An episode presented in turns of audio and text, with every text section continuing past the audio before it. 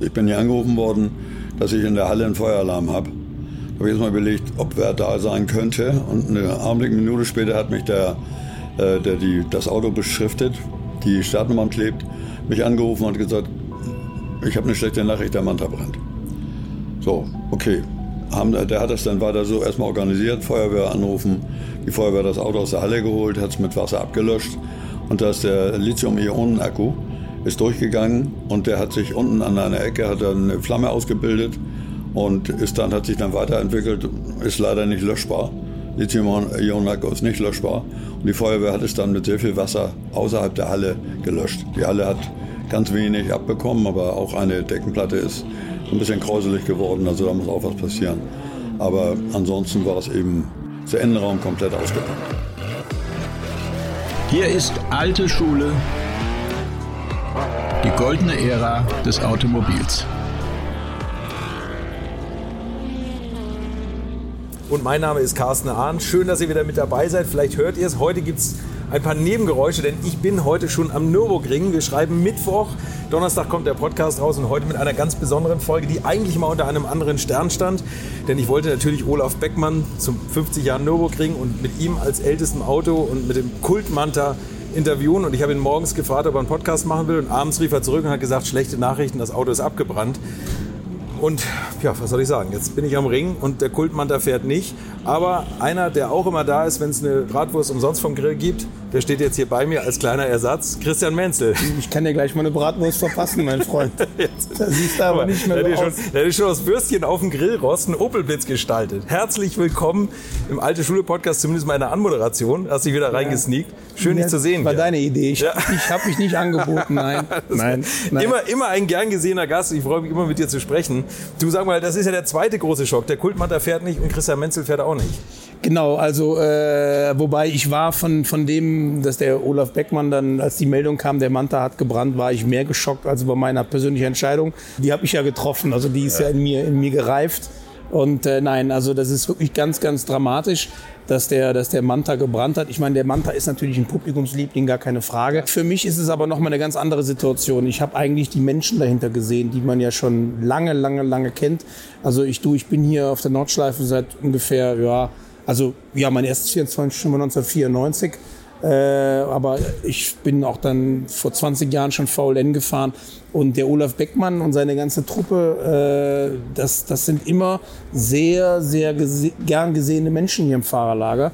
Äh, nicht nur wegen dem, wegen dem Manta, sondern weil, weil das einfach ganz, ganz tolle Leute sind. Und der Olaf ist ein, das werdet ihr dann, ich habe den Podcast noch nicht gehört, aber ich bin überzeugt davon, dass der sehr schön ist. Der Olaf ist ein ganz, ganz feiner Mensch und, äh, und mir hat das extrem leid getan. Wirklich leid getan. Ich habe jetzt, kriege jetzt wieder Gänsehaut. Ja. Und äh, der investiert so viel Herzblut in dieses Thema. Und äh, der hängt da dran, der liebt dieses Thema, der liebt dieses, dieses, diesen Motorsport. Das ist einer der ganz wenigen, die noch richtig so mit Herzblut Racing machen und auch mal das Gesamtkonstrukt zu sehen. Er schraubt selber, er bereitet den Wagen selber vor, er bringt ihn zur Rennstrecke und das ist, das ist so Old School Racing, was, was Olaf noch halt lebt. Und das ist das, was mir dann so in der, in, in, als Gesamtpaket so leid tut. Und es ist auch ein Auto, was man sich ja nicht mal eben gerade von der Stange neu kauft, wie das heutzutage üblich ist. Nein, es ist alles handmade, self-made. Ohne Witz. Ohne also, Witz, ja. Das war genau. mir so bewusst, wenn ich ja. jetzt ehrlich bin. In dem Detail war es mir auch nicht bewusst. Das werdet ihr jetzt im Podcast gleich hören. Das Ding ist ja komplett das ist ein, Eigen, ein Eigenbau, genau. Der Olaf hat da ein ABS drin. Ja, ja. Äh, sequenzielles, sequenzielles Getriebe. Carbonteile. Er, er, hat, er hat mich gestern angerufen, hat mich sehr, sehr gefreut und hat dann gesagt, weil ich habe ihm auch die Tage eine Sprachnachricht gesagt, Olaf, äh, wer weiß, wofür es gut war und und und. Er hat mir eine sehr emotionale, ein sehr emotionales Telefonat mit mir gestern geführt. Toller Mensch und boah, und hat auch gesagt, scheiße, sagt er, wir haben so viele Baustellen, die so, du kannst nicht eben gerade mal äh, das ABS erneuern. Ja. Das, die Software ist irgendwann mal geschrieben worden, ja, und das sind alles so Sachen, so Datenstände, die liegen nicht mal eben gerade so in der Ecke. Das ist, oder auch die Motoren und so weiter, die, die ganzen, äh, die ganzen Kennfelder und äh, da kann man wirklich nur hoffen, dass diese Dinge auf irgendeinem Laptop irgendwo noch, äh, dass man die neu aufspielen kann. Aber es ist extrem kompliziert und ich fand auch diese Anteilnahme der Fans toll. Aber es ist halt, wie es ist. Die meisten wissen einfach nicht, was es bedeutet. Ja, den bauen wir wieder auf oder so. Das ist nicht so einfach. Das ist, das ist jetzt ein Winterprojekt. Ich bin überzeugt davon, dass der Manta schöner und besser äh, zurückkommt, als er je war. Weil, weil die Jungs sich über den Winter jetzt wieder durch den Neuaufbau vielleicht wieder ein paar, ein paar Dinge anders besser machen können. Aber das Auto war auch schnell. Das war gut. Der, ist, der, ist, der war hier kein Verkessenes. Das Ding war echt flott. Ja. Ganz stimmiges Gesamtkonzept geworden, ja. ne, das Auto. Auch trotz der Oldschool-Optik ist es wirklich ein fantastisches Auto geworden. Ja. Und ich meine, jetzt, wo du gerade, hast es ja schon gesagt, der kommt zurück, der Wagen. Also das, da verraten wir auch kein Geheimnis. Und eben in Adenau bei der Fahrerparade, als Volker Striezek im Mikro gesagt hat, ja, und das Auto wird wieder aufgebaut. Die Leute sind ausgeflippt. Diese Kombination, auch der Volker mit dabei. Ich meine, der Volker äh, ist natürlich nicht nur ein sehr erfolgreicher Rennfahrer und Motorsport-Teamchef äh, oder Motorsportchef bei Opel gewesen. Er war auch mein Chef ähm, über mehrere Jahre lang. Der Volker ist auch genau wie der Olaf ein absoluter Herzblut-Motorsportler. Wenn, der, wenn, wenn ich früher, da gab es ja mal ganz oft diese Indoor-Kart-Rennen, da ist der, der Stritzek ist so bescheuert, der fährt bei fünf Teams. Ja, und, und, und ja, wirklich. Und der hat dann blutige Hände und lacht dich an und freut sich, weil er fahren darf. Hat ja auch gleich wieder ein neues Cockpit natürlich bekommen. Ja, ne? jetzt bei Opel, Frage. beim OPC-Team mit. Und der Olaf Beckmann hat gesagt, der Volker nimmt das Auto aber am härtesten ja. ran. Man kann nur einen Verrückten gebrauchen, ich habe, alle anderen müssen schon. Ich habe auch äh, mit dem Olaf in dem Telefonat, habe ich ihn, habe ich gesagt, Olaf, äh, wenn das Auto wieder aufgebaut ist, ich habe noch einen Wunsch. Ich sage, ich bin ja auch so am Ende meiner Laufzeit, was, was Motorsport angeht. Ja. Äh, zumindest was, was so diesen professionellen Teil angeht.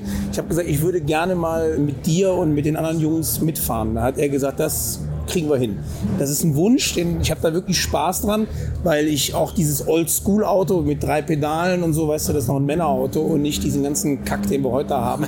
ja, ich will nicht pauschal alles immer, immer, immer in den Himmel loben, was früher war, aber es gibt für mich immer wieder lustige Beispiele, dass dann der moderne Rennfahrer vieles doch nicht kann, weil er es weil auch nie gelernt hat. Er hat es nie, nie gelernt, mit drei Pedalen klarzukommen. Äh, heute haben sie alle eine Flipperschaltung und wollen mir dann erklären, wie die Welt funktioniert, wo ich sage, ihr wisst ja gar nicht, was drei Pedale sind, ein Zwischengas geben und so weiter. Da können die alle gar nicht mehr. So, und das ist noch ein richtiges Auto, mit dem du alles können musst. Und da hätte ich echt Bock, mit denen mal zu fahren. Das wäre ein Herzenswunsch. Und äh, der Olaf ist ein ganz, ganz lieber, feiner Mensch und der macht das mit so viel Liebe und weißt du, so, so auch dann der Trailer, der muss eingeräumt werden, das muss schön sein. Das ja. ist nicht der, der, der, dieses ja. Gesamtpaket Motorsport im Fahrerlager Abend, dabei, abends ne? was grillen und so, ja. Und, und der hat halt Leidenschaft, genau. Der freut sich, wenn er zu VLN kommt und sieht alle seine Freunde und seine Menschen wieder, die er lieb gewonnen hat. Und das ist etwas, was, was heute nur noch sehr selten vorkommt, dass du das auch so intensiv spürst. Und er kann das noch. Er ist noch einer Old School. Das hat mir, als ich hörte, der Manta hat gebrannt, das war mein erster Gedanke, die Menschen dahinter. Das Auto kannst du ersetzen, aber, aber das, was die, was die Leute, die Menschen dahinter, was die leiden vielleicht, das kann man, das ist, das ist etwas, was du nicht, nicht, nicht gut machen kannst. Und ich glaube, Olaf hat mir Folgendes auf den Weg gegeben. Er hat gesagt, äh, er, äh, er hat diese Anteilnahme ganz toll gefunden. Er möchte keine Spenden haben. Er sagt, er sagt, er wäre alt genug und, und, sein Hobby finanziert er selber. Ja. Er möchte auf keinen Fall, dass da irgendwie Fans hingehen und den Kindern das Taschengeld wegnehmen, um damit es dann in den, in den Mannheim. Er sagt, nein, sagt er, das machen wir selbst. Geld genug hat er, das glaube ich auch. Hat tolle Sponsoren, das muss man auch sagen. Ja, also er, er, war da glaub, wirklich ganz, ganz ne? aufrecht, hat gesagt, ich möchte keine Spenden, also er möchte kein, kein Mitleid haben oder so. Ja. Vielleicht kann man ihn glücklich machen mit irgendwelchen Teilen, wo man sagt, das, das kann man brauchen oder so, was man nur schwer kaufen kann. Keine Ahnung, nur mal so Ideen. Weißt du, wenn so ein Auto abbrennt von innen, dann sind ja Armaturenbretter vielleicht kaputt. Das sind so Sachen, glaube ich, damit kann man ihm vielleicht eher helfen. Ja? Aber, aber er möchte nicht, dass eine Spendenaktion gemacht wird, also ist er total cool und der kommt wieder, da mache ich mir ja keine ich Sorgen. Sagen, ja. Ich glaube, am glücklichsten machen wir ihn, wenn wir wieder Opel-Plakate genau. nächstes Jahr am Ring ausrollen. Ja, richtig. Wenn das Auto zurück ist. Ja, ja. Und ich würde sagen, jetzt starten wir, oder? Sag mal, noch ganz kurz, wer hat mehr Rennkilometer runter, der alte Opel oder du hier auf dem Ring? Ich glaube, der Opel, oder? 100.000. Ja, ich meine, ich, äh, der, der Opel sieht, nee, nee ich habe mehr. Der Opel, der, Opel, der Opel, sieht besser aus. Der Opel sieht jünger aus, das muss ich auch sagen. Mich auch, ja. Christian, also ich hoffe, dein Herzenswunsch wird in Erfüllung gehen. Ich hoffe, dass ich da vielleicht eine Kamera reinstecken kann. Ich werde den Neuaufbau so ein bisschen begleiten, weil Olaf Beckmann ja bei mir in der Nähe wohnt. Das ist ja bei Hamburg und das ist ja von mir aus nur ein Katzensprung. Also da werde ich sicher das ein oder andere Mal vorbeischauen. Und jetzt gibt es noch eine ganz tolle Premiere, denn also ich bin wirklich ganz stolz, da kriege ich eine Gänsehaut. Dieser Podcast wird hier beim Nürburgring Radio übertragen und, und hier über die Lautsprecher, über dieses Rennwochenende. Ich weiß noch nicht genau das Sendedatum, aber auf jeden Fall werde ich hier mit Stolz durchs Fahrerlager laufen und, und sagen, guck mal hier, das, das ist Olaf Beckmann. Ich kennt hier keine Sau. Ich weiß, Ja, ich weiß, danke. das ist mein großes Problem. Deswegen jetzt zu meinem Gast, den hier jeder kennt und das machen wir zusammen, oder? Ganz viel Spaß mit Olaf Beckmann. Kann man das wieder aufbauen? Natürlich, klar. Ich bin auch derzeitig dabei mit dem Käfighersteller, äh, was jetzt mit dem Käfigrohr was warm geworden ist, ob da irgendwelche Qualitätsunterschiede sind. Wir werden die Härte von den Rohren prüfen und messen und dann müssen wir entscheiden, ob das so, ob Käfigrohre ausgetauscht werden müssen oder ob das so geht und dann gucken wir weiter. Auf jeden Fall muss die Dachhaut runter. Die Dachhaut ist durchgeglüht, aus, ausgeglüht und äh, nach unten gefallen. Die wird erneuert. Wobei das ist nicht ganz unproblematisch, weil die Dachhaut an einigen Stellen auch mit dem Käfig verschweißt ist. Aber handwerkliche Fähigkeiten sind da, also das geht schon. Und Ehrgeiz ist auch genug da. Das haben sie in den letzten Ehrgeiz Jahren ist auch bewiesen. genug ne? da, ja. genau. Und was ist sonst? Kabelbaum muss komplett gemacht werden. Das ist alles weggeschmolzen. Ne? Was Ja, kommt da? Benzinleitung, Kabelbaum, Bremsleitung, das muss, der ganze Innenraum praktisch.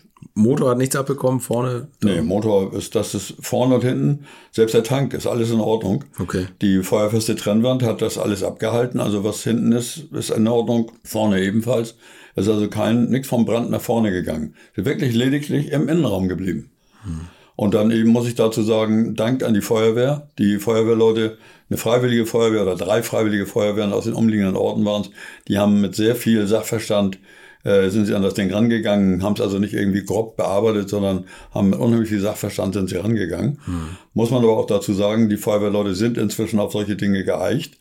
Die Feuerwehr sagt ganz klar, sie haben laufend Einsätze mit sich selbst entzündenden E-Fahrrädern, die mit, mit Lithium-Ionen-Akkus im Keller stehen und haben da sehr viele Einsätze. Okay. Deswegen sind die so ein bisschen geeicht gewesen, was mit den Dingern ist. Okay. Das war insofern Glück im Unglück. Ja. Und auch Glück im Unglück, dass der in der Halle war. Wenn der nicht in der Halle gewesen wäre, dann wäre vielleicht die ganze Halle abgebrannt.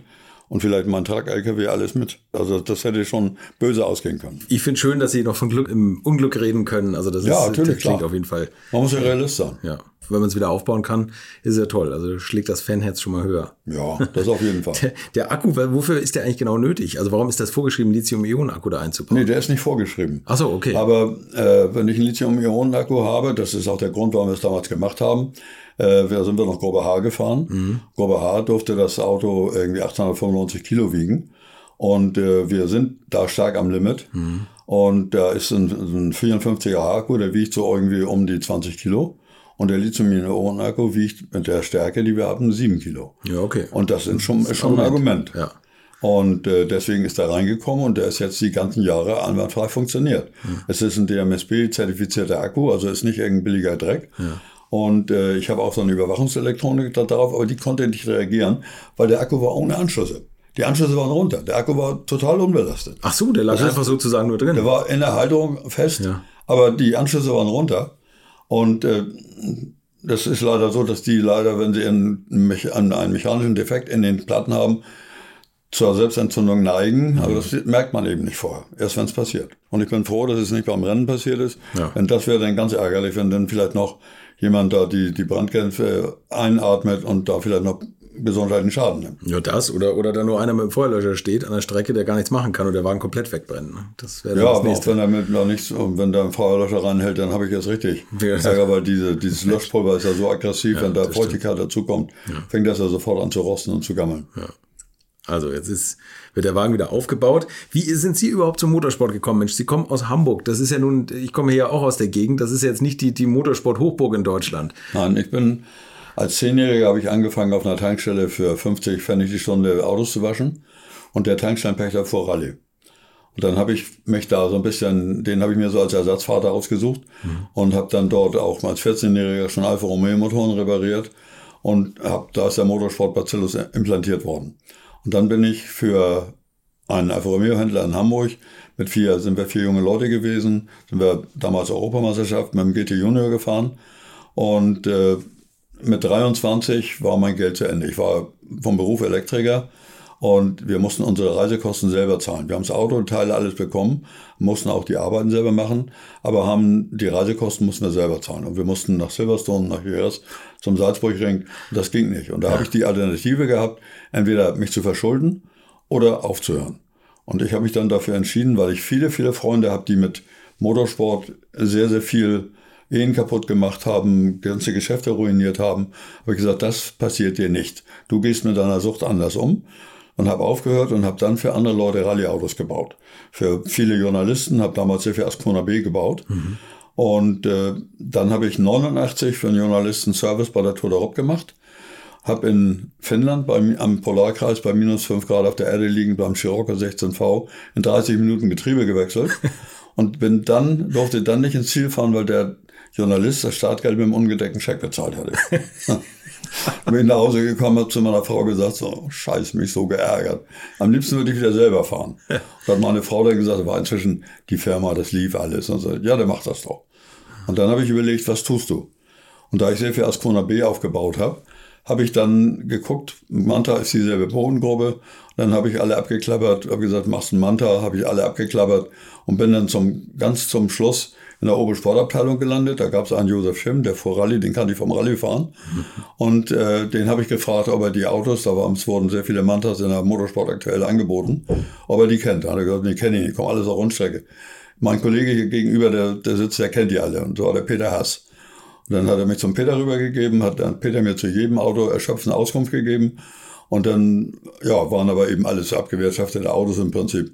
Da hat er mich zum Josef zurückgegeben und der Josef hat gesagt, seid ihr euch einig? Ich sag, wieso einig? Ja, sagt er, der hat selbst ein Auto zu verkaufen. Naja, also wieder zurück. Dann hat der Peter zu mir gesagt, ja, Sie wissen, Herr Beckmann, habe ich nicht gesagt, ich wollte nicht, dass Sie den Eindruck gewinnen, dass ich alle Autos schlecht mache, um Ihnen mein Auto zu verkaufen. so, dann bin ich, habe ich mal ein Auto genommen, damals bin ich M5 gefahren, nach Aschaffenburg gefahren, habe mir das Auto angeguckt, habe das Geld auf die Motorhaube gezählt und habe gesagt, das ist meiner. und dann habe ich dieses Rundstreckenauto genommen und habe das Rundstreckenauto zum Rallyeauto zurückgebaut und bin dann zweimal Tour d'Europe gefahren. Bin einmal in Marokko auf der Achse gewesen, bin einmal in Istanbul auf der Achse gewesen mit dem Auto und 92 war die letzte Tour d'Europe. Würdet ihr eigentlich auch so gerne wie ich manchmal neue Länder mit einem Oldtimer erkunden, aber ihr scheut euch die lange Anreise auf Achse oder die teuren Transportkosten? Dann gibt es eine der coolsten Alternativen, von denen ich bisher gehört oder in zahlreichen Artikeln gelesen habe und das sind die Eckis Oldtimer Rally Reisen durch Costa Rica luxuriöse zehntägige Urlaube und zwar in Minigruppen mit Oldtimern, die ihr vor Ort aussuchen könnt. Und nein, mir hat die Sonne nicht den Kopf zerbraten und ich rede jetzt auch nicht vom schättrigen Ford Fiesta der Billo Autovermietung. Ihr habt die Wahl zwischen zum Beispiel Mercedes SL, Porsche 911 oder Range Rover Classic. Und das ist sowas von cool, denn es sind immer maximal vier Autos inklusive Servicefahrzeug unterwegs und es geht natürlich nicht um Geschwindigkeit, sondern einfach nur darum, auf entspannte und ganz wunderbare Art und Weise Land und Leute zu erkunden erkunden und es ist ein Urlaub, also gibt es auch Strandtage. Und wer schon mal in Costa Rica war, der weiß, dass es ein sicheres Reiseland ist mit grandioser Flora und Fauna, mit Vulkanen, Regen und Nebelwäldern und irren, irren Stränden. Und mit den Fotos könnt ihr auf Instagram noch die Freunde zu Hause richtig neidisch machen. Ist ja auch nicht ganz unwichtig heutzutage. Schaut es euch auf jeden Fall mal im Netz an. Und als ich das erste Mal auf der Seite war, konnte ich es gar nicht glauben, dass jemand sowas organisiert. Und dann braucht man noch nicht mal den eigenen Klassiker schmutzig zu machen. Und mit Range Range Rover oder R107er SL die Landschaft erkunden. Es könnte schlimmer kommen. Es gibt übrigens verschiedene Routen. Mein Tipp wäre die La Carrera Costa Rica und auf der Route werdet ihr mich früher oder später mitfahren sehen. Das garantiere ich euch. So, jetzt hört ihr hier noch die Webseite und da gibt es eine ganz einfache, nämlich rally-rally.com. Und ganz wichtig, Rally wird hier R-A-L-L-Y geschrieben rally-rally.com. Am besten gleich draufklicken, Seite abspeichern und möglichst schnell buchen, denn es sind kleine Gruppen und Inga und Ingo, die das organisieren, sind wirklich mega nett und Ingo ist auf mich gekommen, weil seine Mitfahrenden immer alte Schule hören. Also Geschmack haben die, die da mitfahren auch und ihr sollt jetzt auch weiter alte Schule hören. Bis bald in Costa Rica. So, dann hat man ein Auto und dann, ja, was macht man damit?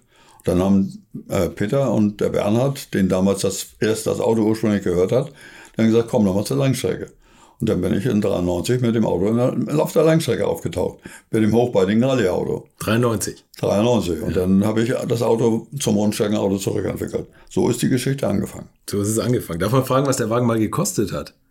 Ich habe damals 15.000 D-Mark bezahlt. Oh, das aber damals viel Geld eigentlich. Ne? Das war viel Geld. War auch ein sehr, sehr ein top vorbereitetes Auto. Ja. War auch wirklich ein gutes Auto. Was war da schon verändert? War der schon auf zwei Liter aufgebohrt oder war das noch der? Nee, das war noch ein? C-Jahr-Motor. Das habe ich hinterher mit Christing dann zusammen gemacht. Aber Bernhard und Peter hatten den 2-Liter-Motor schon als äh, mit Doppelnockenwellen, also als äh, DOC war schon in dem Manta 400 gefahren.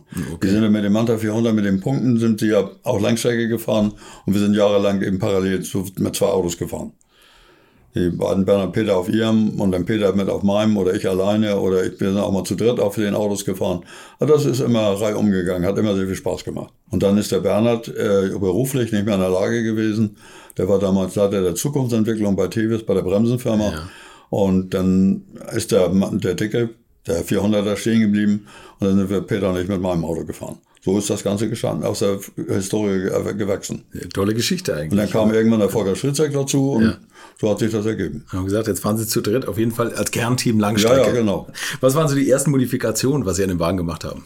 Naja, also erstmal das Fahrwerk, das war ja hochbeinig vom als Rallyeauto, das war ganz klar, erstmal runter. Ja. Die haben mich am Anfang angeguckt, was will der mit dem Rallyeauto hier bei der Langstrecke?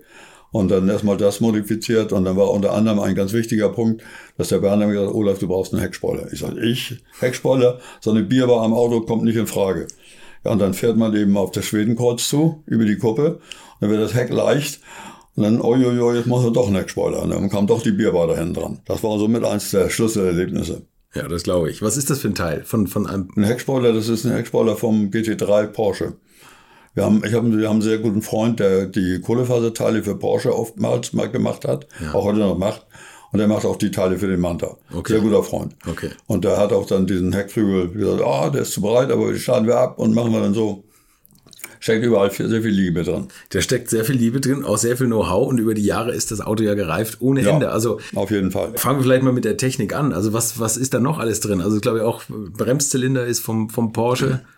Ja, die Bremsanlage komplett Ja. ist vom, vom Porsche. Dann ist ein Renn-ABS drin von, mit, dem- mit dem Entwicklungsregler von äh, Tevis. Die hat damals der, der Bernhard beigebracht. Und dann haben wir das nicht zum Laufen gekriegt, weil da ein, ein Denkfehler drin war. Und dann haben wir, hat der Volker uns einen Tag Dudenhofen zur Verfügung gestellt. Dann hat Bernhard drei Entwicklungsingenieur von Tevis mitgebracht und dann haben wir da das ABS zum Laufen gebracht. Also solche Dinge, das ist alles am obergefreiten Dienstweg. Ja, und das ist immer mit sehr viel Liebe. Und so haben wir das Ganze zum Funktionieren gebracht. Und dann wurde eben gesagt, ja, äh, wir sind damals noch Diagonalreifen gefahren, Goodyear. Aber weil jeder hat gesagt, mit Starrachse und ohne Sturz geht kein moderner Rennreifen. Also haben wir vorne Sturz gemacht. Das ging dann aber relativ schnell daneben, weil dann die Radlager kaputt gingen mit mehr Sturz, weil die Radlager zu klein waren. Dann habe ich die Achsschenkel genommen, habe da Material aufspritzen lassen, damit ich größere Radlager fahren kann. Aber dieses aufgespritzte Material hat sich nicht mit dem Grundträger verbunden. Dann konnte ich keine Rissprüfung mehr machen. Dann brachen wir die Achsstommel ab. Dann haben wir den, den Achsschenkel, da haben wir dann aus den Opel-Bereichen, da gibt es äh, einen Konstrukteur, das ist der, der ähm, heute die Kalex Motorräder mitbaut. Und der hat dann für mich den Achsschenkel gerechnet, hat mir dann gleich den Datensatz für die Fertigung mitgegeben. So bin ich zum neuen Achsschenkel gekommen. Das ist also heute ein Ding, da ist noch nie etwas abgebrochen. Und äh, dadurch konnten wir dann auch irgendwo drei Grad Sturz machen und dementsprechend viel Vorspur. Und in der Hinterachse war es das Gleiche. Und äh, als wir damals mit den äh, Radialreifen anfingen, hat damals der Günter Schlag, der ja auch allgemein bekannt ist, gesagt, Olaf, das geht nicht. Die laufen treppenförmig ab. Und ich habe dann irgendwann gesagt, jetzt habe ich die Schnauze voll, jetzt fahren wir die einfach. Und habe gebrauchte äh, Radialreifen. Eine Zeit lang sind wir Radialreifen vorne und äh, diagonal hinten gefahren. Und da habe ich irgendwann habe ich dann auch hinten Radialreifen draufgeschraubt und bin von unten gefahren. Da habe ich den Günther geholt und gesagt, Günther, guck da drauf. Oh, das geht. Und dann sind wir mit der Starkse mit Radialreifen gefahren. Das einzige Problem daran ist, dass wenn das Auto, äh, wenn man keine Kurven fährt oder wenn es im Regen ist, dann kühlen die Reifen innerhalb kürzester Zeit ab, weil die keinen Sturz und keine Vorspur haben. Und die Reifen brauchen Sturz und Vorspur. Ja. Und dann habe ich irgendwann auf der Motorsportmesse in Köln, habe ich den Mats Karlsson aus Schweden kennengelernt. Und Mats baut eine Hinterachse, war es im Achsrohr ein zusätzliches Tripodengelenk. Also dadurch kann man das Achsrohr anschrägen und kann Sturz und Vorspur machen. Und dann habe ich solche Achsen, habe ich mir dann bauen lassen und habe dann die Achsrohre entsprechend angeschrägt und Distanzplatten dazwischen gemacht, bis wir auf die Werte gekommen sind, die wir dann gemacht haben. Auch da haben wir erstmal Gedankenfehler gemacht, weil eine Starkse, wenn die Starkse Seitenneigung aufbaut, die baut ja keine Seitenneigung auf, sondern das, die Karosserie darüber baut Seitenneigung. Die Starkse bleibt so stehen. Mhm. Und wenn sie wirklich Seitenneigung aufbaut, dann fährt das Rad mit ein, wenn ich negativen Sturz habe, nur auf einem Drittel der, der Lauffläche. Mhm. Das Auto hat ein sehr eigenwilliges Mitlenkverhalten entwickelt. Dann haben wir den Sturz reduziert von drei Grad auf ein Grad und heute ist es optimal. Also auch da wächst man eben am Gegner. ja. Das klingt eher nach Endgegner. Und das Getriebe haben Sie auch modifiziert. Man sieht im Video. Ja, also Getriebe war, wir hatten ja einen Fünfgang G-Track. Ja. Und äh, bei G-Track war es so, dass es die Opel-Übersetzung nicht mehr gab. Die Opel-Übersetzungen waren anders als das, das G-Track-Getriebe wurde ja auch im M3 eingesetzt. Mhm. Da gab es BMW-Übersetzungen und die hatten einen größeren Sprung vom dritten auf den vierten Gang. Und das passte für unseren Motor überhaupt gar nicht. da haben wir irgendwann gesagt, wir müssen was anderes haben. Und dann haben wir ein Trend Sechsganggetriebe, haben dem dann vorgegeben, welche Gangsprünge wir brauchen. Und das Getriebe fahren wir heute. Und das ist ein DG 400. Er hatte damals noch kein kleineres. Und das hat, ist ausgelegt für 400 Newtonmeter. Wir haben 250 Newtonmeter. Ist für uns unkaputtbar. Ja, können Sie noch Lachgaseinspritzung reinmachen. Ne? ja, aber dann wären wir nicht mehr nicht in der Klasse bis 2 Liter. Das ist schon klar. Und, und das ist aber ein sequenzielles Getriebe, oder? Das ist ein sequenzielles Getriebe. Ja. Und jetzt den Motor. Was, was ist die, die letzte Ausbaustufe am Motor? Ja, wir hatten äh, den Motor war immer von, von Kistling bekommen. Mhm. Und Kistling hat, also ich sag mal ganz offen, Hut ab, der hat mit seinen doch ich will nicht sagen einfachen Mitteln, aber mit seinen normalen Mitteln hat er super Motoren konstruiert. Wir haben immer tolle Motoren gehabt, die immer eine sehr gute Leistung hatten, immer so um die 255 PS.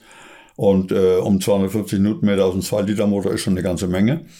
Und äh, die sind auch immer gut gelaufen. Aber wir haben natürlich ab und zu mal Motorschäden gehabt durch irgendwelche Verschleißdinge, weil auch damals äh, hat man nicht darauf geachtet, wie lange so ein Kolben, welche Laufzeiten der hat. Mhm. Und dann ist der letzte Motorschaden, da ist ein Kolben explodiert, weil er zu lange drin war. Dann haben wir einen neuen Motor gemacht. So mussten wir ja. Und da haben wir dann, weil im Moment gibt es keine vernünftigen Kolben, haben wir dann aus Amerika Kolben bekommen. Das waren die einzigen, die uns so verfügbar waren. Und haben den Motor zusammengebaut und hatten mit einmal 10 PS zu wenig. So, dann haben wir erstmal geguckt, woher kommt das. Dann haben wir festgestellt, dass in dem Kolben unter der Zündkerze eine Mulde eingefräst ist. Dadurch ist unsere Verdichtung von dem Motor von 10,9 zurück auf 10,5 gegangen. Mhm. Das war klar, das waren, sind 5 Prozent. Das ist dann bei, bei 250 PS, sind das rund 10 PS, die empfehlen. Mhm. Man kann sich ganz so linear rechnen, aber überschlägig geht das. So, dann habe ich gesagt, ja, was machen wir jetzt? Und habe durch Zufall, durch einen sehr guten Freund, der im Nachbarort in Sprenge sitzt, da wo ich meine Werkstatt habe, der mit dem Porsche 911 Rallye fährt. Habe ich dann so mit dem mich unterhalten, dass der Mensch sagt, ja, mal hier oben in Randfeld einen, der macht Schmiedekolben. Weiß ich nicht. Naja, hat er mir die Adresse gegeben, bin zu dem hingefahren, habe ihm gezeigt, was wir haben. Ja, so, was du klar, was du da hast. Ich sage, ja, kannst du mir den Kolben machen? Ja, ich habe immer noch ein Projekt und so. Und dann habe ich aber erstmal meinen Motorenbauer, der inzwischen Kissing hat aufgehört, das macht der Henry Köster von Schrick Historic, also der macht das sehr, sehr gut. Der hat auch früher für Opel DTM-Motoren gemacht. Mhm. Und äh, der habe ich Henry gefragt, ich sage, kriegst du den Motor umgebaut? Ja, so, wenn du Kolben bringst, mache ich dir das. So, dann habe ich die Kolben machen lassen, hat mir der Kolbenbauer in einer Woche gemacht. Dann habe ich den Kram eingepackt, bin zum Henry gefahren und der hat mir in zwei Tagen den Motor umgerüstet. und damit haben wir jetzt wieder die Verdichtung. Und dann haben wir auch dann mit Sicherheit wieder die normale Leistung. Und aber der hat mir auch gesagt, der ist ja äh, Herr Rudolf, hat auch gesagt, er kann in der Kompression noch ein bisschen höher gehen. Also wenn wir 10,9, sagt er, also bis 11,2 können wir gehen. 11,5 wäre theoretisch möglich, würde aber nicht tun, aber 11,2, das wären dann nochmal irgendwo 5, 6, 7 PS oben rum. Jetzt äh, sehen wir mal zu, dass dieser Motor vernünftig läuft. Das wäre jetzt beim 24-Stunden-Rennen geplant. Und dann wird der Ersatzmotor mit noch einer modifizierten Kolben weiter gebaut.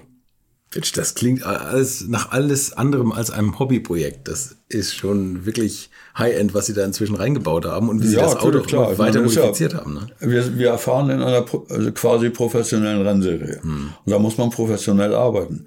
Wenn ich da nur so mitrollen will, dann, dann hat es keinen Sinn.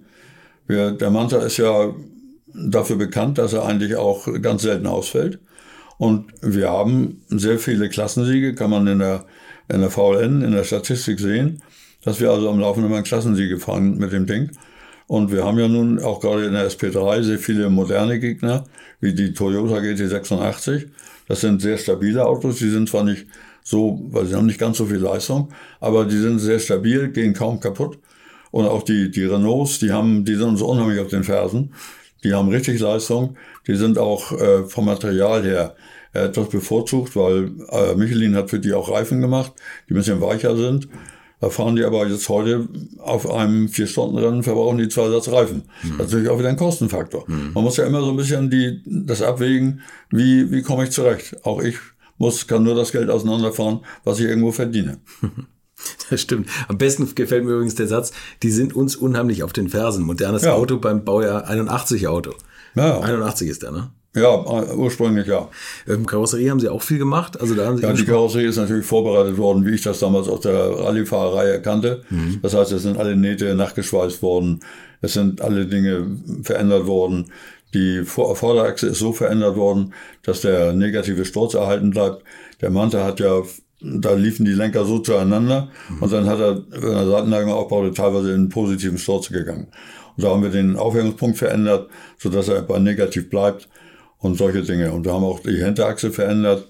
Äh, der Manta hat ja selber eigentlich eine Hinterachse, eine Starrachse mit einem Deichselrohr. Mhm. Deswegen hatte der Manta und Ascona, wenn die an, angefahren werden, hebt er den, das Heck. Das ist nur, weil eben keine Lenker, sondern das Deichselrohr hat und nur untere Lenker. Und wir haben den umgebaut auf vier gleich lange Lenker, haben auch die Aufhängungspunkte an der Karosserie geändert, so dass das also wirklich, ja, also quasi der äh, Werks 400er Technik entspricht. Ist das wichtig für die Klasse, dass die Teile aus, aus irgendeinem Serienauto kommen oder aus einem Also in der Gruppe A heißt es, dass erstmal der Motorblock in dem Auto drin gewesen sein muss. Ja. Äh, viele Dinge sind freigestellt, wie zum Beispiel Kotflügel sind freigestellt, müssen so dieselbe Form haben. Radhäuser dürfen nicht verändert werden. Und äh, auch Hinterachse ist freigestellt, muss aber eine Starrachse bleiben. Deswegen, ich kann nicht einfach eine Einzelaufhängung machen, mhm. sondern das ist eben so optimal mit dem Achsrohr und diese Achse, die der, der Mats Carlsson da gebaut hat, die wiegt im Endeffekt trotz des zusätzlichen Tripodengelenks nur ein Kilo mehr als die äh, Opel Serienachse. Okay. Wir sind damals eine Serienachse vom Opel Caravan gefahren, weil die hatte dickere Gelenke und äh, dickere Verzahnung und die hat dann das besser gehalten, weil auf der Nordschleife ist eben so, dass doch häufig Räder abheben und auch immer wieder Scherkräften auftreten. Und wenn man das mit Serienteilen fahren würde, wird das nicht gehen. Wie viel müssen Sie denn immer so schrauben, wenn Sie so eine ganze Langstreckensaison durchgefahren sind? Also ist da viel Das Auto wird nach jedem Rennen komplett nicht zerlegt, aber zumindest äh, überprüft. Okay. Das heißt, Aufhängung auseinander, Radlager kontrollieren, die Lenker kontrollieren, ob irgendwo Risse sind, äh, Hinterachse kontrollieren, Radlager kontrollieren, Kardanwelle. Also da ist immer schon, wenn alle 14 Tage ein Lauf ist, dann ist schon von Mittwochs bis den Mittwoch darauf ist schon intensive Arbeiten angesagt. Und ich habe früher mit meiner Familie immer eine Vereinbarung gehabt, ich durfte mittwochs und sonnabends schrauben. Der Rest der Zeit war Firma und Familie. Und wenn ich das anders gemacht hätte, hätte ich mit meiner Frau sehr viel Stress bekommen. Habe ich also nicht riskiert. Ich wollte meine Ehe, und ich bin mit meiner Frau 54 Jahre glücklich verheiratet gewesen. Und das wollte ich schon erhalten. Wie gesagt, ich habe viele Freunde, die haben alles damit riskiert, mit Motorsport kaputt gemacht. Und das sollte mir nicht passieren. Ist mir auch nicht passiert, muss ich sagen. Aber es ist eben so, dass dann, wenn ich hier in der Firma Feierabend mache, dann bin ich schon in die Werkstatt gefahren, habe da weitergemacht. Hm. Und bin dann irgendwann um 22.30 Uhr oder 23 Uhr nach Hause gekommen und nächsten Tag ging es wieder um sechs hier in die Firma. Aber das ist ein normales Programm. Und äh, da hatte sich meine Familie daran gewöhnt und das war in Ordnung. Aufwendiges Hobby. Aber auch toll. Also ich finde ja, es ist wirklich ganz ein zeitaufwendiges Hobby. Und wir hatten immer eine Vereinbarung mit meiner Frau, dass ich 7.500 Euro aus meinem Person, persönlichen Spartopf entnehmen darf für den Motorsport und alles andere Geld, was ich mehr brauche, muss ich mir besorgen. In Form von Sponsorgeldern. da habe ich mich auch mein Leben lang dran gehalten und halte mich da heute noch dran. Das ist Weil gut. ich möchte, ich möchte nicht irgendwas riskieren. Meine Frau ist zwar im Ende Februar verstorben, äh, also wie gesagt, nach 54 Jahren sehr, sehr glücklicher Ehe, muss ich immer sagen, bin ich ihr auch sehr, sehr dankbar. Aber ich halte mich da dran. Man muss also, Motorsport ist eine Suchtsportart. Und es gibt ja, ich habe viele Freunde, die haben mit dieser Sucht einfach alles ruiniert. Mhm. Und da habe ich mir geschworen, das soll mir nicht passieren. 7500 Euro galt das pro Rennwochenende oder? Nee, fürs ganze Jahr. 7500 Euro fürs Jahr? Und den Rest haben Sie tatsächlich Der ist aus. Sponsorgeldern, ja. Und ich meine, das ist ja ein dankbares Sponsorenobjekt, weil das Auto ist so auffällig und so präsent und so beliebt. Also eigentlich. Ja, nicht nur richtig, das, ne? sondern man muss auch sagen, wir haben in der ganzen Zeit keine einzige Sportstrafe bekommen. Wir haben nie einen Prozess bekommen. Das heißt, das Auto ist sauber. Hm. Und das ist, wissen auch die Mitbewerber. Und deswegen nur so geht es, dass man Sponsoren halten kann. Wenn sie da erstmal negativ auffallen, dann verlieren sie die Sponsoren sehr, Sponsoren sehr schnell. Aber wenn sie wirklich verlässlich und ordentlich machen, dann hat man auch dementsprechend, erwirbt man sich den dementsprechenden Ruf. Und dann bekommt man auch Möglichkeiten, äh, Sponsoren zu haben, wie zum Beispiel die Firma Ravenol, die uns sehr stark unterstützt und solche Dinge. Und das ist eben wichtig. Da ist auch wichtig, dass man selber verlässlich ist. Das kann nicht nur jedem jungen Menschen, der im Motorsport anfängt, er muss verlässlich sein. Und er muss zu dem, was er macht, stehen. Er darf nicht spinnert sein. Und man muss viel Zeit, viel Know-how mitbringen. Aber das, äh, ich glaube, das ist der wichtigste Tipp, diese Disziplin dahinter. Finanziell wie auch zeitlich, Ja. dass man, man kann es ja schaffen. Also das zeigen Sie ja. Das kann man auf jeden Fall. ja. Das erste Langstreckenrennen, wenn Sie jetzt sich da zurückerinnern, wie war das auf der Rundstrecke als Rallyefahrer? Also am Anfang muss ich ehrlich sagen, wie wir so manchmal so, schön sagen, da fing der Kopfverbolzen ein Stückchen raus. Da saß ich ziemlich spitzärschig im Auto, weil wir waren ja Geschwindigkeiten maximal gewöhnt zwischen 160 und 180 Stundenkilometer. Und wenn Sie mit einmal mit weit über 200 auf der Schwedenkreuz zu fliegen, über die Koppe, dann hat man schon sehr gemischte Gefühle. Aber da gewöhnt, gewöhnt man sich mit der Zeit dran. Also das ist schon, aber es war am Anfang schon etwas schwierig. Das muss ich ehrlich sagen. Das denke ich. Hatten Sie Probleme mit dem Verkehr um Sie rum auf einmal? Damals war es ja noch gar nicht so schlimm. 93 waren wir ja noch eins der schnellsten Autos. Da fuhren ja noch Mantas teilweise Gesamtsiege. Das erste schnelle Auto, was wir so wirklich erlebt haben, war damals der, der Mercedes von Uli Richter, der nachher mit dem Auto tödlich verunglückt ist, oder der ist mit dem Porsche verunglückt. Und das waren so die ersten schnellen Autos. Da, die kamen auch mit 15 Sekunden aus, äh, Vorsprung aus der ersten Runde raus. Hat sich aber nie einer beschwert. Aber es waren ein Auto oder zwei. Und das ist problemlos gegangen. Man kannte sich, die haben das Auto gesehen, haben sich also, ich habe ihn, oder wir haben ihn gesehen und man hat sich Platz gelassen, das funktioniert. Aber heute sind es Züge von 10, 12 Autos. Und da verlieren, ist ganz klar, die Hinteren, die verlieren den Überblick. Die sehen nur ihren Vordermann. Und wenn der Vordermann mit einmal zur Seite fährt, dann haben die ein Problem. Ich habe das bei, vor, beim, ja, vor drei Rennen gehabt. Da bin ich auf der Töttinger Höhe gewesen und ich bin nach links gefahren, weil ich gesehen habe, dass da zwei GT3s kommen. Und da ist der GT, der vordere GT3 ist volles Rohr auf mich zugefahren. Und hat, der zweite hinkt natürlich hinten dran, weil der sich vorgenommen hatte, einen Tiergarten wollte er den aus dem Windschatten überholen. Da ist er voll auf mich zugefahren, der erste, und ist circa zehn Meter vor mir ausgeschert. Und da der dahinter hat sich natürlich tierisch erschrocken, an den Vollbremsen gelegt, um mich nicht abzuschießen. Damit war er den los. Ne? Weil der hatte keine Chance, ihn noch zu überholen, weil er eine Vollbremsung gemacht hat und der andere war weg. Ja, klar. Und so wird dann teilweise doch gefahren, was auch, sagen wir ganz offen, normal ist. Alle, jeder versucht irgendwo den anderen auszutricksen und irgendwo einen Vorteil zu gewinnen. Aber dadurch passieren dann schon mal Dinge, die nicht, nicht unbedingt gut sind. Naja, und natürlich ist, sind die Tempounterschiede extrem geworden ne, Ja, auf der Nordschleife. da sind also, sie. Also und dann kommt noch hinzu, dass ein Großteil oder ein, äh, viele Bezahlfahrer dabei sind, Hm. die natürlich auch erstmal eine gewisse Zeit brauchen, um Erfahrung zu sammeln. Und gerade am Anfang hat man das Gefühl, dass sie ein bisschen überfordert sind. ja, gerade mit der Nordschleife. Ne? Ja, na, früher brauchte man ja nicht mal das Permit, das ist ja erst später gekommen. Ja. Da konnte ja jeder einfach losfahren, wenn er wollte. Wenn er in England eine Lizenz hatte, konnte er losfahren. Aber das Permit ist schon eines Teils sehr positiv, weil damit ist einfach äh, dokumentiert, dass man eine gewisse Erfahrung hat. Und das mit dem Permit, dass man äh, das Permit erst in dem Permit A bekommt, wenn man so und so viel Rennen auf dem kleinen Auto gefahren hat. Das ist schon sehr positiv. Dann sehen die auch mal, wie die Großen einem um die Ohren fahren. Das ist also schon erstaunlich. Wenn sie dann das nicht rechtzeitig schaffen, irgendwo von der Kurve äh, richtig Platz zu machen und wenn die wuff, wuff, wuff links und rechts an ihnen vorbeifahren, schon manchmal ziemlich befremdlich. Das kann, man, kann man so sagen. Wie ist es zum ersten 24-Stunden-Rennen gekommen? Ja, da haben wir uns, also wir wollten 24 Stunden Rennen fahren. Damals gab es aber noch Gruppe A. Da haben wir, haben wir das äh, mit dem CIH-Motor. Und das ging eigentlich so ganz gut. Nur da hat leider der, der eine Mitfahrer hat das Ding überdreht und dann haben wir einen Motorschaden gehabt. Aber ansonsten war das eigentlich eine tolle Veranstaltung, muss ich ehrlich sagen. Und da ist so ein bisschen der Bacillus auch äh, hinterlassen worden, dass wir dann gesagt haben, das probieren wir wieder. Und dann haben wir auch äh, mehrere Klassensiege gefahren beim 24-Stunden-Rennen. Mhm. Da kann man auch stolz drauf sein, hat nicht jeder geschafft. Und dann hat es natürlich immer wieder versucht. Dann gab es aber Situationen wie 2004, wo wir nicht fahren durften, weil das über das Baujahr mit einmal begrenzt wurde, weil man dann so Autos wie den VW-Bus und diese Dinge, die waren ja, es gab ja so ein paar Blüten dabei, mhm. die hat man, dann wollte man raushaben und die hat man dann über dieses Reglement rausgenommen. Und dann haben wir dann auch wieder getrickst und haben dann äh, die, den Wagenpass mit Baujahr 1990 gemacht und dann durften wir wieder fahren. Und dann gab es aber irgendwann, dass der Veranstalter gesagt hat, der Manta gehört irgendwo dazu und dann kriegen wir eine Ausnahmegenehmigung. So ist es eben heute. Aber das ist schon irgendwo auch an unsere Leistung so ein bisschen äh, ja, eine Anerkennung. Also ich glaube, das ist das Mindeste an Anerkennung, wenn man überlegt, wie viele Kilometer sie den Fans schon Freude gemacht haben. Wie viele Rennkilometer hat der Wagen runter? Also weit über 100.000. 100.000 Rennkilometer? Rennkilometer ist dann Nordschleife, ja.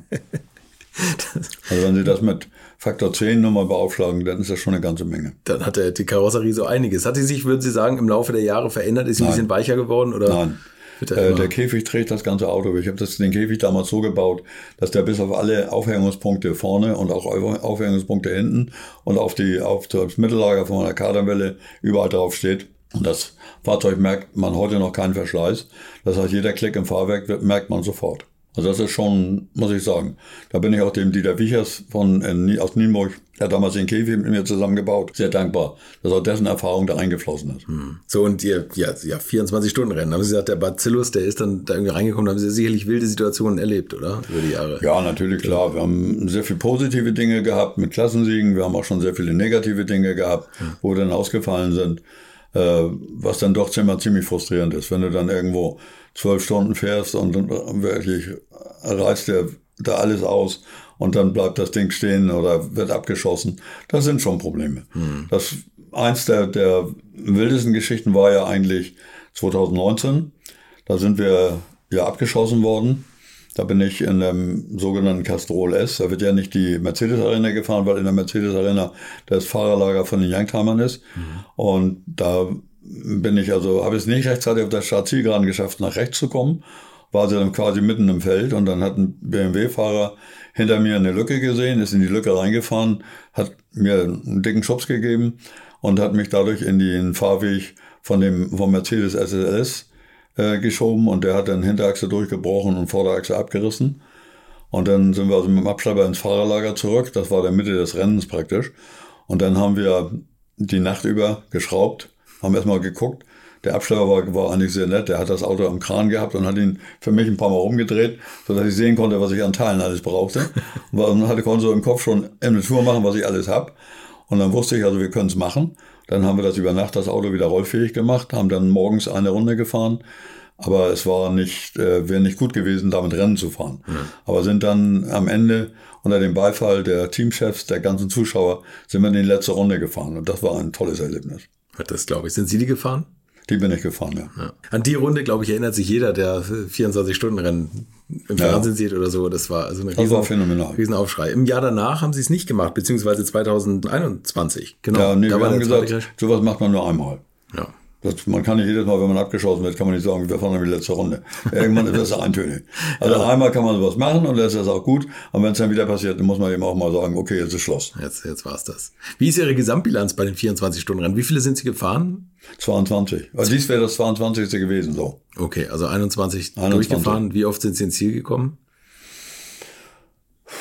Auch bestimmt. Warte mal, direkt mal überlegen. Also irgendwo 15, 16 Mal ins Ziel gekommen. Davon äh, zwei zwei Klassensiege, viele zweite und dritte Plätze. Also das also, war immer schon ganz gut. Allein schon beim 24-Stunden-Rennen anzukommen, ist ja schon eine Leistung. Wird der Wagen für ein 24-Stunden-Rennen nochmal besonders vorbereitet eigentlich? Ja gut, natürlich. Wir werden alle, alle Verschleißteile erneuert, Radlager werden neu gemacht, ja. die Bremse wird nochmal kontrolliert, eventuell werden nochmal Bremssättel überholt. Das, das ist schon, man versucht das schon auf den Stand zu bringen, dass das Ding auch 24 Stunden wirklich überlebt. Ja, machen Sie mit den Motoren auch so, wenn, wenn jetzt ein neuer Motor aufgebaut wird, Langzeittests oder Prüfstandsläufe? Ja, natürlich. Der neue Motor, wenn er, der wird erstmal Prüfstand gefahren. Ja. Das mache ich bei der Firma MTO. Mhm. Da gibt es einen Techniker als Telly, weil er ständig telefoniert. und Telly fährt dann das, den Motor eine Stunde auf dem Prüfstand ein und dann belastet er ihn. Und dann ist das eigentlich okay, das gute Stück. Und da merkt man im Rennen, da merkt man schon, dass er noch ein bisschen mehr Leistung an Leistung zulegt, weil er sich ein bisschen besser einläuft. Aber wichtig ist eben, dass er eine Stunde vorher, wenn er neu zusammengebaut ist, erstmal eingelaufen, einlaufen wird, damit das Ding dann erst das übersteht. Was war das schwierigste Rennen für Sie, wenn Sie sich zurückerinnern? Also jetzt unabhängig davon, dass Sie eine Nacht durchgeschraubt haben, was natürlich auch eine Riesenbelastung ist, aber es gab ja auch schon, schon wilde Wetterkapriolen. Ja, das ist schon richtig. Also mit Regen und allem möglichen. Aber das hakt man irgendwann ab. Da erinnert man sich dann kaum dran. Ich, eins um ein Rennen war es, vorm Start. Ich weiß aber nicht mehr, wann das war. Da wollte der Volker den Start fahren. Da hat der Volker im Auto gesessen und dann hatte, fing es an zu regnen und das war, da hat es dann beim äh, Kesselchen überall ist, äh, sind Schlammlawinen über die Strecke gelaufen. Und da haben wir anderthalb Stunden in der Startaufstellung gestanden und einer von uns hat immer neben dem Volker gestanden mit dem Regenschirm. Wir hatten alle klitschnasse Füße, um dann mit dem Volker bei Laune zu halten. Bis es dann endlich losging. haben wir dann anschließend mit Heißluftföhn alle die Schuhe wieder trocken gemacht. Und, und da muss man 24 Stunden durchhalten. Muss ich gerade sagen, bei Laune halten. Wie viele Leute müssen Sie bei Laune halten an, an so einem 24-Stunden-Rennen? Mit wie vielen Leuten treten Sie da an?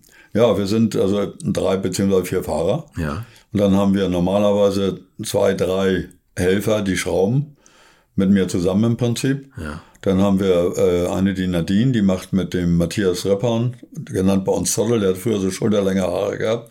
Haben wir ihn mal auf einer VLN-Sieger und haben ihm die Haare geschnitten, alle zusammen.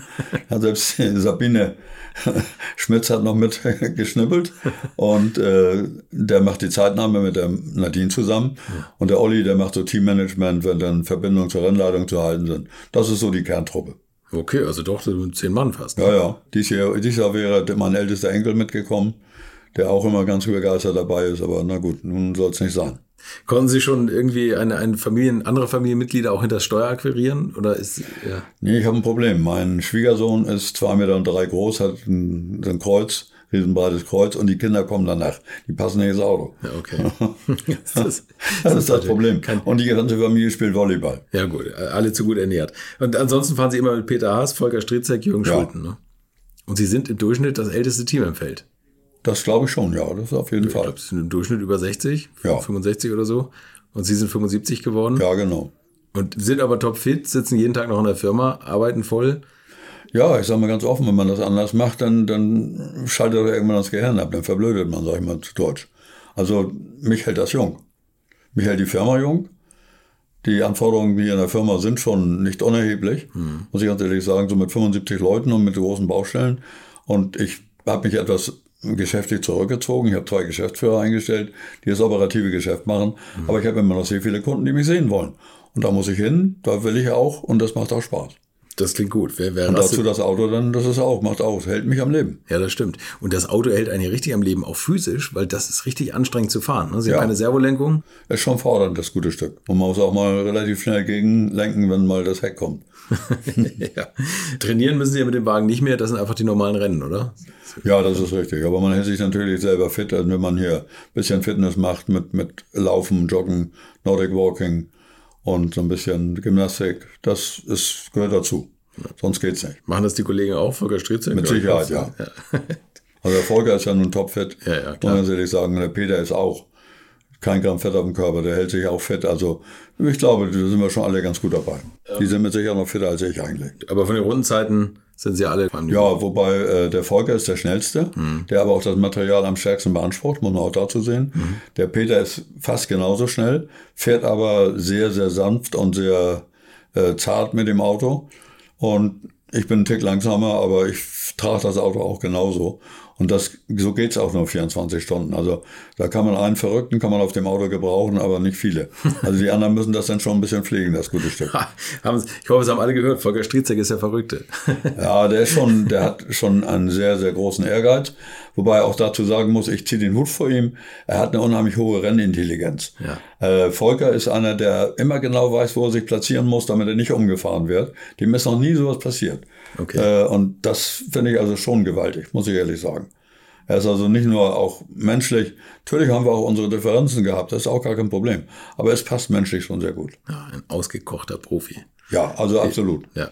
Und vor allen Dingen, er fordert sich selber. Er, und er, er, er verausgabt sich in dem Auto auch, weil das Auto auch ein bisschen herausfordernder zu fahren ist. Also wir haben schon Situationen gehabt, wo er wirklich aus dem Auto kommt und wo wir aufpassen mussten, dass er uns nicht umfällt. Weil er sich so verausgabt hat, dass er, dass er wirklich die letzte Sekunde und er hat natürlich auch immer den Ehrgeiz. Mhm. Also wenn wir dann alle unsere Runden gefahren haben und irgendwo auf dem zweiten oder dritten Platz in der Klasse sind, dann muss eben am Freitagmorgen muss nochmal gefahren werden. Wir wollen die Pole Position. Dann fährt Volker noch eine Runde und dann versuchen wir die Pole Position zu haben. ja, ich glaube, anders geht's nicht. Das ne? geht eben so. Ja. Wie ist denn Ihre Lieblingsreihenfolge eigentlich zum Fahren? Sie haben gerade gesagt, Volker Stritzek fährt den Start. Oder? Ja, weil er, wie gesagt, auch weil er die, die einfach äh, die unheimliche Erfahrung hat, genauso wie Peter ja auch. Ja. Und äh, die Rennintelligenz und er hat es immer drauf, sich richtig zu positionieren. Das gelingt mir nicht immer so, aber ich habe auch inzwischen gelernt, viel nach hinten zu gucken und zu blinken und Platz zu machen. Und mhm. das akzeptieren die anderen Fahrer natürlich auch. Aber trotzdem passiert es eben mal, dass man, dass es mal nicht klappt. Ja, klar. Wie ist denn der Verschleiß während so eines Rennens? Also wie lange, wie lange geht immer so ein Stint? Ja, also wir äh, können theoretisch zwei Stunden fahren, mhm. äh, vom Tankinhalt her. Und da muss man immer sehen, wie es am besten ist. Beim Vier-Stunden-Rennen, wenn wir dann zu dritt fahren, dann fahre ich meistens den Mittelturn und den verkürzen wir ein bisschen, um äh, damit, weil die anderen beiden dann eben ein bisschen Zeit rausfahren können. Mhm. Peter fährt dann meistens den, das, den Schlussturn und das ist immer eine ganz gute Basis. Und beim 24-Stunden-Rennen, wie machen Sie es da? Ja, da fahren wir möglichst immer eine Tank, Füllung. Also die zwei Stunden. Ja. Und Reifenwechsel, wie oft ist das nötig? Ja, das Auto ist ja sehr leicht vom Verhältnis her und wir haben einen sehr geringen Reifenverschleiß. Das heißt, wir können mit so einem Satz Reifen im Prinzip acht Stunden fahren. Die fahren wir natürlich nicht durchgängig. Dann kommen nach vier Stunden neuer Satz drauf, dann werden die Reifen untersucht, kontrolliert, ob irgendwas reingefahren ist mhm. und dann werden sie wieder aufgebaut. Da werden die kühlen dann ja ab und dann haben sie wieder vernünftigen Haftwert. Und die Yokohama-Reifen, da muss ich sagen, dazu sagen, die fahren wir jetzt seit ca. 14 Jahren. Wir haben in den 14 Jahren keinen Reifenschaden gehabt. Also zumindest keinen Reifenschaden, der so unerklärlich war. Mhm. Gut, mal, wenn man sich was reingefahren hat im Trümmerfeld oder so, das ist ganz normal. Aber das ist schon, muss ich ehrlich sagen, vor der Firma Yokohama mit der Reifenkonstruktion, alle Achtung. Der passt auch zu unser, unserem, unserem Auto irgendwie. Mhm. Wir haben schon viele andere Marken probiert, aber mit den Yokohamas kann man, kann man sehr gut schlafen. Sie haben noch nicht gesagt, was der Wagen wiegt, glaube ich. Also der Wagen wiegt normalerweise 930 Kilo. 930. Wenn wir jetzt in der SP3 müssen wir 1020 wiegen. Das heißt, wir haben eine Gewichtskiste auf der Beifahrerseite und haben da das zusätzliche Bleigewicht drin. Was ja auch irgendwie eigentlich wieder so ein bisschen die, die Fahrwerksgeometrie durcheinander bringt, oder? Ja, ist richtig, aber wir haben es ja eben von Anfang an drin und man gewöhnt sich dann sofort daran. Okay. Also quasi, wenn man einen Beifahrer auf dem Beifahrersitz hat. Ja, stimmt. Können Sie mich eigentlich auch mitnehmen mit der Kamera in der Hand. so, und jetzt sagen Sie, der Wagen wird wieder aufgebaut und nächstes Jahr sind Sie wieder am Start? Mit Sicherheit. Zum 24-Stunden-Rennen? Ja, da muss ich mit meinen Mitfahrern reden. Also der diesjährige Einsatz war schon ein bisschen mit Überredungskunst, mhm. weil wir schon der Meinung sind, dass wir da nicht mehr ganz hingehören. Mhm. Aber der Veranstalter hat also schon, der Hansen hat schon gesagt, ja, und nächstes Jahr wieder, also wir arbeiten dran. Man muss den Leuten einfach mal einimpfen, dass sie, dass sie beim, beim Manta ein bisschen Abstand halten müssen. Das klappt nicht, kann nicht klappen. Kann nee, nicht klappen. Aus dem Grund, dass man ihn nicht sieht, ne, vor dem Überholen, was Sie gerade gesagt ja, haben, ist auffächern. Auch, ich meine, die Jungs, die haben alle, die Von haben Leistungsdruck, ne? ja. die Teamchefs machen Druck, die Werke mhm. machen Druck. Mhm. Das muss man auch menschlich rein verstehen. Mhm. Den, bei denen geht's ja um ihre Karriere. Ja. Und das ist einfach eine Sache. Und da wird schon mal ein Fehler gemacht oder etwas übersehen. Wir haben es ja bei dem ersten Rennen dieses Jahr gesehen, dass wir ganz am Metzgersfeld ganz außen waren, aber einer mit dem Porsche ist innen relativ schnell gewesen, ist weit über den Körb gefahren, hat abgehoben, ist uns ins Auto gesprungen. Er konnte weiterfahren, weil er sich bei uns abgestürzt hat. Der Manta ist leider rechtwinklig abgebogen, Leitplanke eingeschlagen. Dann haben wir erstmal eine neue Schnauze dran machen müssen. Aber gut, das sind so Dinge, die passieren. Aber der meint ja nicht böse. Das ist einfach, das sind Rennunfälle. Hm. Aus dieser Situation heraus. Das muss man akzeptieren. Wie viele Einschläge hatten Sie eigentlich schon über die ganzen Jahre mit dem Wagen? Also ich glaube, das Auto hat jetzt sieben oder acht Fronten gekriegt und ich glaube auch bestimmt fünf oder sechs Kofferräume neu. Also das spricht aber irgendwie auch fürs Auto, oder? Dass das so, dass man da einfach. Ja, gut, das Auto ist äh, mit sehr viel Überlegung gebaut. Das Auto ist so gebaut, dass es bis zur Vorderrad, also bis zur Vorderachsaufhängung hart ist. Und davor ist es relativ weich. Ja. Das heißt, da ist eine Zone, die sehr viel Energie aufnimmt. Ich habe noch nie einen Schaden gehabt, dass das, äh, die Vorderachse beschädigt war und damit auch das, dann werden auch ein Käfigrohr beschädigt. Also das ist noch nie gewesen. Alles davor, ich war schon Matsch bis zum geht nicht mehr. Auch im Heck war es genauso. Das ist auch die Rohre genau bis auf die Hinterachsaufhängung. Und äh, das hat sich eigentlich bewährt. Und da muss man eben gucken. Bisher auf Holz klopfen hat es immer besser funktioniert, wie, mir, wie, wie ich das mir das gedacht habe. Ich habe damals als junger Mann, als ich Rallye-Autos angefangen habe zu bauen, bin ich über die Schrottplätze gekrochen, habe mir die Autos angeguckt, wo die geknickt haben, äh, die Unfallautos und habe daraus meine Ideen entwickelt, wie man so ein Auto baut. Beeindruckend, was da an Know-how drinsteckt. Ähm, dieses Jahr glauben Sie nicht, dass der Wagen noch fährt, oder? Ich weiß es noch nicht. Wir sind, das Problem ist, dass äh, bei, dem, bei dem Feuer die, das, die hintere Partie des Daches ausgeglüht ist, die ist auch runtergesackt. Und wir müssen auf jeden Fall eine neue Dachhaut drauf machen. Und die Dachhaut ist auch mit dem Käfig verschwe- verschweißt. Das heißt, das ist eine ziemliche Sisyphus-Arbeit, das runterzunehmen. Das heißt, wir müssen das Dach zerteilen, müssen Einzelpartien und müssen dann die Schweißnähte äh, auftrennen und der Käfig darf nicht beschädigt werden dabei. Also das ist eine Sisyphus-Arbeit, die wir schon vor uns haben. Und aber erstmal muss er überhaupt sauber werden. Im Moment kann ich, da mache ich noch nichts dran, weil äh, dann noch die Versicherung gucken muss und und und. Aber dann werden wir erstmal anfangen. Dann wird er wahrscheinlich Trockeneis gestrahlt innen, um den ganzen Schmutz da rauszukriegen. Aber wie gesagt, erstmal ist es wichtig, dass wir die Käfigrohre prüfen, ob das wirklich die Festigkeit noch hat, die es haben muss. Denn ich weiß nicht, wie sich so ein Chromophilrohr verhält, wenn es warm geworden ist. Könnte man das austauschen nochmal, den Käfig? Kann man austauschen, klar. Wenn das Dach jetzt mal runter ist, hat man mehr Möglichkeiten. Ja. okay, also es klingt nach, nach jetzt vielen Mittwochen und, und Samstagen, die Sie in der Werkstatt sind. Und ich glaube Ja, sogar, jetzt seitdem ich alleine bin, äh, nutze ich auch die nicht mehr möglichen Widerspruch meiner Frau und bin auch teilweise jeden Abend da. ist das hier in der Nähe? Äh, circa vier- äh, 34, 40 Kilometer entfernt von hier. Okay. War damals auch so gewollt, weil wenn ich, ich habe hier hinten an der Betrieb eine Halle, wo ursprünglich mal Autos standen. Und wenn ich da das Rennauto gehabt hätte, dann hätte ich mit Sicherheit am Tag ein paar Mal da gestanden, hätte irgendwas gemacht. Dann hätte ich auch mit Sicherheit vom Schelte von meiner Frau bekommen. Das hätte also irgendwann den Familienfrieden gefährdet. Und deswegen bin ich froh, dass ich so eine halbe Stunde Autofahrt habe zur Werkstatt. Das macht man nicht einfach so zwischendurch. Also hält man sich strikt an die vereinbarten Pläne. Das funktioniert dann auch. Chef, ich merke gerade, wie alles disziplinarisch Ja, eingerichtet ist. Aber das ist ganz clever alles. Ja, sehr gut. Das gehört dazu. Ja, Wenn nee, Sie das super. anders machen, dann verlieren Sie die Kontrolle. Sie müssen, egal ob Alkoholismus oder irgendwas oder Spielsucht, Sie müssen sich disziplinieren. Wenn das nicht, wenn man das nicht tut, dann funktioniert es nicht. Dann bricht irgendwann die Familie auseinander und, und das geht dann nicht. Ähm, Sie haben mal ein ähm, Schreiben geschrieben und Ihren Unmut geäußert über die Langstrecke. Ja. Was war der Grund dafür?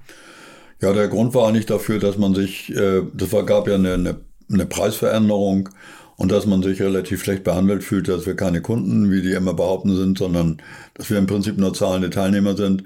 Und da habe ich auch damals gesagt, dass das im Prinzip nicht auf Dauer so geht. Äh, gut, habe sehr viel Zuspruch gehabt, habe auch damit erreicht, dass der Veranstalter mit mir direkt gesprochen hat. Wir haben uns dann vernünftig geeinigt, vernünftig unterhalten und das hat dann ganz gut funktioniert und ich glaube, dass ein Teil dadurch dann auch verbessert worden ist. Aber es ist natürlich auch so, die Mieten des Nürburgring, der Nürburgring GmbH werden erhöht und, und, und. Und der Veranstalter steht auch unter dem Druck. Das sind ja nun mal Motorsportclubs, die das veranstalten. Und die haben keine großen Reserven. Das heißt, die müssen schon irgendwo eine Kostendeckung erzielen. Auch das muss man verstehen und akzeptieren. Aber Sie bleiben jetzt der Langstrecke erhalten. Ja. Das ist schon mal die gute Nachricht. Andere Strecken sind, sind Sie nie gefahren, groß, Doch, oder? früher ja. Und ich möchte auch gerne andere Strecken fahren. Deswegen überlegen wir ja auch zwischendurch mal Youngtimer zu fahren. Aber das Auto als Gruppe H, bei der Gruppe H gibt es nur Youngtimer mit 4 Liter Hubraum. Aber wir haben mit der Veranstalterin schon gesprochen, ob wir da nicht irgendwo entweder in die Hubraumklassen reinkommen, weil die Autos im Youngtimer-Bereich mit 4 Liter Hubraum, sind langsamer als wir mit 2 Liter Hubraum. Also da könnten wir theoretisch auch da fahren. Aber da müssen wir mal gucken. Äh, da gibt es mit Sicherheit Möglichkeiten. Ich möchte mal gerne wieder in Spa fahren. Ich möchte mal gerne in Sanford fahren. Und dann mal zum Salzburgring. Ich möchte schon ganz gerne, gerne mal andere Strecken fahren. Guck mal, das Aber ist doch- dazu gehört auch, dass das Auto dann weiterentwickelt wird. Ja. Das heißt, dann brauchen sie eine andere Übersetzung. Denn jetzt ist das Auto ja ganz speziell auf die Nordschleife abgestimmt. Wenn man sie ernst nimmt, dann, Ja. dann muss man dafür machen. Jetzt, wo Sie das Dach runter haben, überlegen Sie aber nicht. Ist ja noch drauf. Ja, genau, runter. aber, nee, aber wenn das dann kommt und gemacht wird und das alles eh auseinandergerissen wird und der Kabelbaum sowieso weggeschmolzen ist, Alles ist alles weg. überlegen Sie aber nicht jetzt zum Elektroauto umzurüsten, oder? Also ich habe ja so ein Prinzip, elektrisch fahren wir nur auf der Kirmes. Sehr gut. So, jetzt kommen wir zu meiner letzten Frage. Also A, freue ich mich natürlich, dass, Sie, dass, dass man den Wagen auf verschiedenen Strecken sieht. Bis eben hätte ich gedacht, ich wüsste die Antwort auf meine letzte Frage. Jetzt bin ich nicht mehr ganz sicher. Und zwar ist es immer angenommen, das Rohöl geht aus und Sie haben nochmal 50 Liter Sprit. In welchem Auto und auf welcher Strecke verfahren Sie es? Ja, also ich finde Spaß schon unheimlich interessant, muss ich ehrlich sagen. Aber die Nordschleife ist auch sehr fordernd, macht auch unheimlich viel Spaß. Und wenn man erstmal so viel Kenntnis auf der Nordschleife hat, dann macht sie mit jeder Runde Spaß. Also gut, aber es ist immer nur mit, dem- mit dem Rennauto, muss man ganz ehrlich sagen. Ich fahre ja privat hier so ein Audi RS6, ein bisschen mehr Leistung von MTM. Aber den möchte ich auf der Nordschleife nicht bewegen. Ich habe mit dem vorherigen Modell das gemacht und habe in der zweiten Runde eine weiche Bremse gehabt. Das ist dann schon ein kleines Problem. Also es müsste dann schon irgendwie so ein M4 GT4 oder irgend sowas sein, was dann Spaß macht. Aber ein Porsche-Typ bin ich nicht. Also ein, mein, äh, ich habe keinen Trend irgendwie zum Porsche. Das habe ich nicht. Ja, also bleiben Sie dem Manta treu. Ja, natürlich, klar. Wie, wie viele Runden kriegen Sie damit hin? Wir rauch- brauchen sieben Liter auf einer Runde. Okay. Also 49 von sieben Runden. Alles klar. Herr Beckmann, Mensch, wir können uns freuen. Sie fahren weiter. Das ist die tollste Nachricht. Danke für das Interview. Gerne. Vielen Dank. Und das war Olaf Beckmann in der alten Schule für diese Woche. Danke auch an Christian Menzel. Danke euch fürs Zuhören, falls ihr jetzt live am Ring sein solltet. Euch ganz viel Spaß mit der 50. Ausgabe dieses wunderbaren Rennens. Ich bin jetzt auch noch das ganze Wochenende da und bin morgen bei BMW zu Gast, denn der stärkste Buchstabe der Welt, das M feiert ebenfalls 50-jähriges Jubiläum und da werde ich zusammen mit keinem geringeren als Rainer Braun ein paar Legenden der BMW M-Geschichte vors Mikrofon holen. Das seht ihr dann demnächst auf meinem YouTube-Kanal. Vielleicht schaut ihr mal rein. Ansonsten hören wir uns nächsten Donnerstag wieder. Bis dahin eine schöne Zeit und ein fantastisches 24-Stunden-Rennen. Infos, Bilder und alles Wissenswerte unter der Internetadresse www.alte-schule-podcast.de. Alte Schule ist ein Podcast aus den WakeWord Studios.